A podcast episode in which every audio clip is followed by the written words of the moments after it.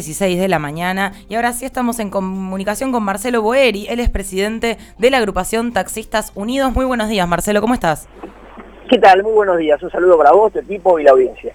Bueno, muchas gracias, muchas gracias por esta comunicación. Queríamos charlar un poco con vos sobre varios temitas. En principio, uno que hemos estado conversando mucho aquí desde Bancate ese defecto, que tiene que ver con que estamos notando una, una baja en la cantidad de taxis que circulan en la ciudad de Buenos Aires. ¿Esto es así? ¿Desde cuándo empezó a suceder esto?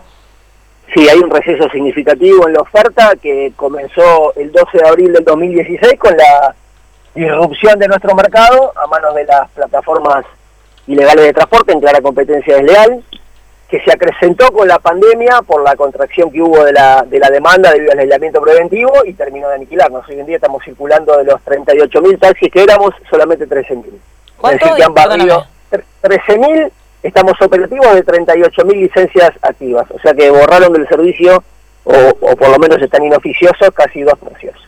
Y en este asunto que vos mencionás, bueno, de las plataformas y de la competencia desleal, es mucho más caro mantener el taxi que mantener, eh, digamos, un, auto de, de, alguna de estas plataformas. No, ya el marco regulatorio implica exigencias técnicas, administrativas, ergoeconómicas, que la informalidad no lo tiene. Por eso este, hablo de competencia desleal y sobre todo por el permiso que tenemos, que nada más y nada menos de la habilitación, que es la herramienta de la, de la regulación de tránsito y transporte más allá de los atributos que pueda tener un chofer en cuanto a registro profesional, seguro para terceros transportados, repito, son atributos. La verdadera herramienta es el permiso que te da el gobierno de la ciudad para circular y el mercado del transporte en lo que es autos particulares, eh, que, bueno, que en virtud de ello somos sujetos a todas estas auditorías que este, una, empresa, una lo que fuere que no, que no está puesta de derecho no las tiene. Y en función de, de esta licencia que mencionás, eh, digamos, bajó su precio eh, al, al, bajar la, la, cantidad de taxis? Sí, una devaluación terrible. Mira, una licencia de taxi costaba, su pico histórico tal vez fue en la época del 1 a 1, yo no sé si vos recordás, conjuntamente con una restricción que había de dominio en cuanto a número par o impar para circular el capital. Sí. Como esto originó eh, que, menos autos entren, la licencia tocó un pico de 25 mil dólares que era la mitad de un departamento en ese momento. Tremendo. Pero bueno, estamos hablando de hace unos 28 años. Pero de todas maneras siempre tuvo un valor que costaba, era un capital que costaba eh, juntar para adquirirlo. Hoy una licencia no vale lo que sale una cubierta. Ah, bueno, claro, termina siendo bastante bastante más económico, pero eh, no por, no, por las buenas razones, digamos. No, por supuesto que no. incluso aparte de este desfalco que que, ocasiona la irrentabilidad del negocio, también tiene la transferencia de la licencia, tiene un impuesto que graba la ciudad de Buenos Aires, que son 20.000 fichas. O sea, la persona que quiere ingresar en la actividad, que hace falta, porque reitero, hay una oferta que no está cubriendo la demanda, tiene que pagarle al gobierno de la reta después del último momento casi 290 mil pesos. No, es un impuesto que se creó básicamente, claro. Vos fijate que estamos hablando de que son nueve veces lo que sale el valor de mercado de la licencia. No, sí, aparte vos estás pensando... impuestos y 30 mil valor de mercado. Es yo nunca vi que, que, un, que, un impuesto eh, prácticamente cueste nueve meses más de lo que sale bien. Totalmente, ¿no? Y aparte si vos estás pensando en dedicarte a, a, ser chofer y demás, digamos, entre pagar esa cantidad de plata para entrar y no pagar nada y empezar a manejar con plataforma, vas a terminar definiendo eso. ¿Y tenés conocimiento de si hubo migración de chofer de taxi hacia las plataformas? Sí, a pleno, cualquier cantidad, pero bueno, a ver, lo que pasa es que la relación laboral, el taxi, vamos a partir de la base para que la gente entienda, tiene una relación de dependencia, lo que es el, conductor, el chofer, ¿no? El titular que tiene un chofer que no lo maneja él y tiene un chofer está en relación de dependencia. Y no puede eludir esta responsabilidad ante la ley laboral, porque nosotros, por ejemplo, los que tienen choferes, para habilitar el auto, cualquiera de los que tenga, tiene que sí o sí llevar los 12 comprobantes de los 931 pagos de las cargas sociales, ya sea la boleta sindical o el comprobante de la FIP. O sea, si un titular puede evadir las cargas sociales de un chofer, lo puede hacer durante 11 meses, pero el mes 12 se tiene que poner al día si no le puede habilitar los coches. ¿Me explico? Entonces, esto tiene un costo, evidentemente. Las cargas sociales y la boleta sindical hoy suman aproximadamente 42 mil pesos. O sea, un titular tiene, aparte de la reposición del auto, 42 mil pesos de cargas sociales. Y después el mantenimiento que también corre por cuenta de él. Esto deriva en un alquiler que el chofer no puede pagar. Pero no porque el titular sea un tirano, simplemente porque es una escala de costos. ¿Me explico? O sea, hoy como la inflación impacta en todos los precios, mantener un auto ni hablar de reponerlo, un cero kilómetro vale 3 millones de pesos hoy en día, ¿sí? Este, entonces, el alquiler que tiene que pagar un chofer está en el orden, después de este aumento, yo calculo que entre los 5 mil y 7 mil pesos, depende del auto, el modelo este, y la marca. Eh, entonces, imagínate que un chofer sale con 7 mil pesos de alquiler, ¿no? Este, que levantar. El combustible, algo que come, algo que toma, no sé, si fuma o lo que fuere, es una persona que sale con eh, aproximadamente 9 mil, 10 mil pesos en contra. Entonces, ¿cómo, se hace? Realmente no se puede, o sea, no da la relación laboral hoy en el taxi. El taxi no es una empresa, no es ni siquiera una pyme, es una única unidad de negocios. No tiene tantas tetas la vaca como para que viva el chofer, el titular, el Estado y el sindicato. Totalmente. Hoy en la situación de emergencia que hay, eh, se tienen que llevar plata a los actores primarios, que son el que pone el capital y el que sienta no este su su, este, su ser arriba para, para facturar. Hay por lo menos dos actores que se están llevando dinero que no se tendría que llevar, por lo menos en este contexto de emergencia. Bueno, y yendo un poquito hacia eso, ¿qué, ¿cómo te parece que podría ser la solución ante esta problemática? Desde ya que la regulación de las aplicaciones, eso por un tema de seguridad para todos, ¿no es cierto? Pero digo, ¿qué otras formas eh, proponen ustedes o propones vos para empezar a resolver alguna de estas problemáticas? No, principalmente hay que, a ver, em, hay que ejercer el poder de Contralor, ya sea la jurisdicción municipal de la reta como el gobierno nacional, porque estas empresas, nosotros le decimos plataforma, pero son grandes corporaciones, ¿no? Con capitales millonarios detrás, exactamente. Estas empresas este, no solo evaden lo que es la ley de tránsito de las jurisdicciones donde operan, sino que también por su nivel de volumen de negocios, no evaden, evaden y fugan divisas a mansalva, miles de millones de pesos. ¿eh?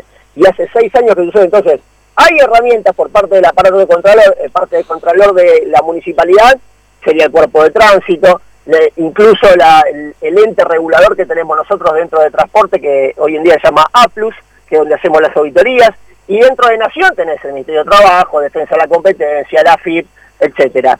Eh, bueno, nadie obra en, detrimento de este modelo de negocios, pese que están prohibidos, manifestados públicamente por el jefe de gobierno, el presidente dijo en campaña estar en contra de la, uberización de la economía, no sé si recordás. Sí. Bueno, todo esto es todo, desde la retórica es todo humo, en la práctica funcionan de hecho. No de derecho, porque repito, son ilegales, pero de hecho funcionan. ¿Y cuál es la, propuesta que tenemos? Bueno, tiene que ser un proceso, no, no puede ser eh, esto de manera rápida, no taxativa, porque hoy, reitero, no están los taxis para cubrir la demanda. Eh, lo que se ha hecho es, transferir esa demanda cubierta por transporte legal a, una, a un transporte informal. Entonces lo que hay que hacer en principio es sacar el impuesto, el canon de transferencia, para que el actor se vea tentado por el bajo valor de la licencia que tiene el mercado de ingresar a la actividad. Pues con este impuesto de 290 mil pesos no, es prohibitivo y, la actividad no es del todo rentable y la gente lo sabe, entonces bueno, no termina siendo una opción para el que de repente quiere eh, eh, tratar de emprender en este momento.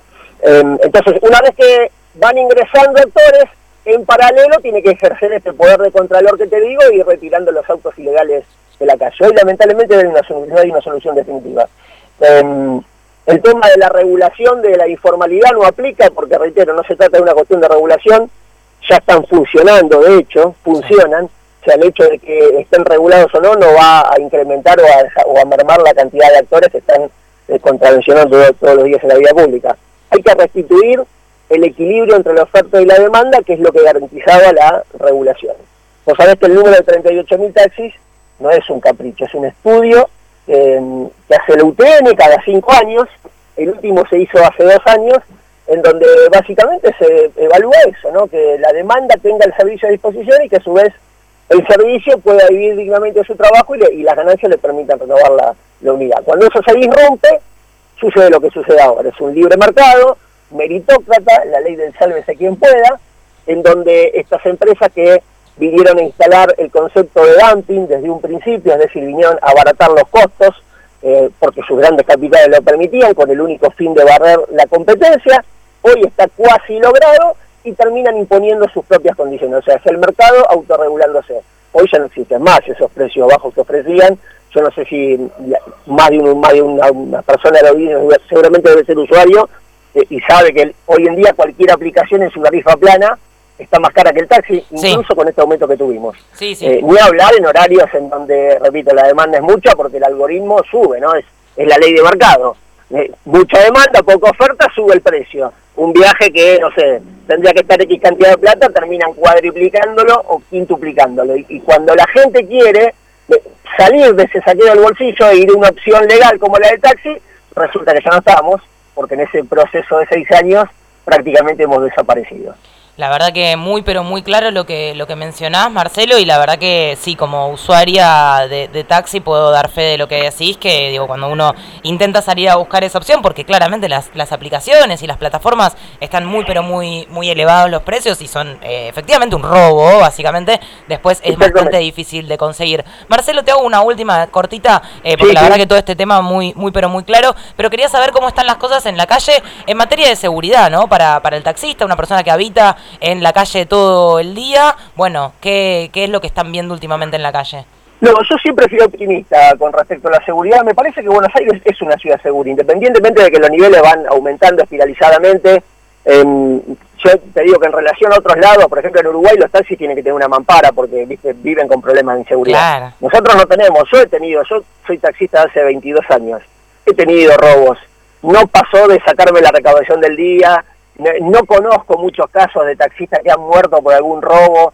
Eh, sí existen los arrebatos en los celulares. O sea, el descuidismo, el oportunismo de del, típico del hambriado que hay hoy en día por la situación socioeconómica.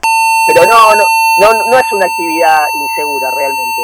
Ay, Marcelo, justo estamos ahí con un problema técnico eh, clarísimo, igual lo que mencionaste, agradecemos muchísimo la comunicación. Estábamos hablando con Marcelo Boeli, él es presidente de la agrupación Taxistas Unidos. Muy claro el discurso, muy claro lo que están diciendo, muy claras las propuestas para resolverlo y por supuesto que en cualquier otro momento estaremos hablando con él. Lamentablemente un pequeño problema técnico hacia el final, pero nosotros nos vamos a escuchar un poquito de música.